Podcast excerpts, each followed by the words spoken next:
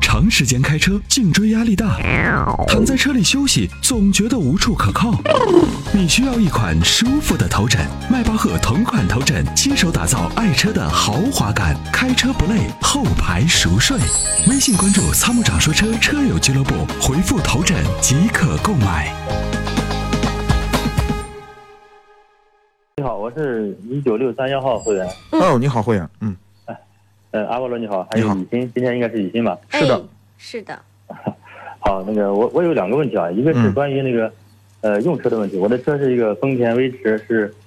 呃一六年七月份买的，嗯，是手动挡的车型，对，一一点几这的，个啊，一点几一的，点五一点五的，啊，一点五的，嗯，你说，呃，刚开始开那个车，感觉 那个离合器的那个半联动的位置就是挺低的，但开了就到嗯到就是应该是去年一七年年底的时候，感觉那个半联动那个呃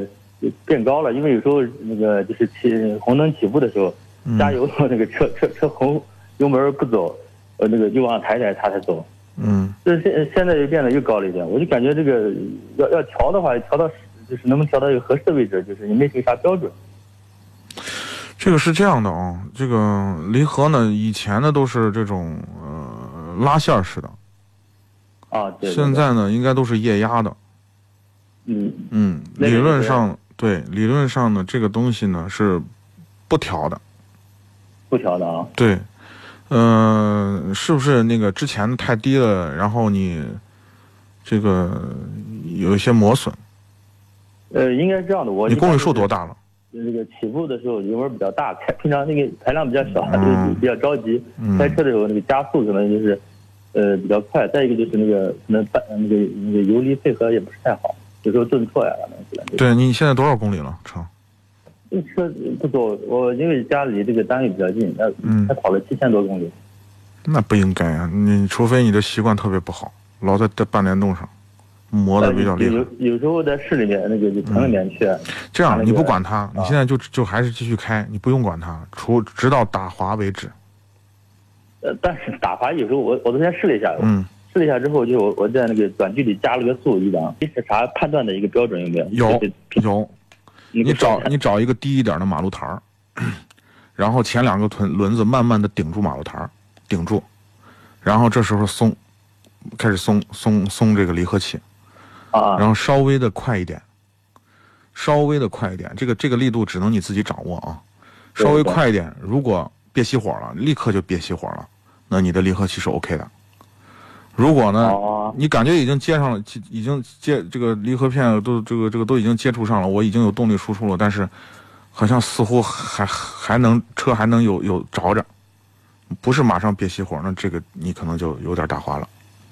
那这样的吧，等我再试用段时嗯间，如果呃不行的话，我和你们联系一下，你约一个时间到你们那去推荐一下，让水果试一下，行不行？可以，啊没问题。嗯，啊，行，呃，这个还有一个问题就是，嗯呃，我想就是嗯到台湾这边或者到那个国外去，有时候去自驾游一下。但是那个驾照这个，我看是我在网上查了一下，说是那个美国有有些州可以用大陆的驾照，就中国驾照是台湾它这需个要一个翻译键。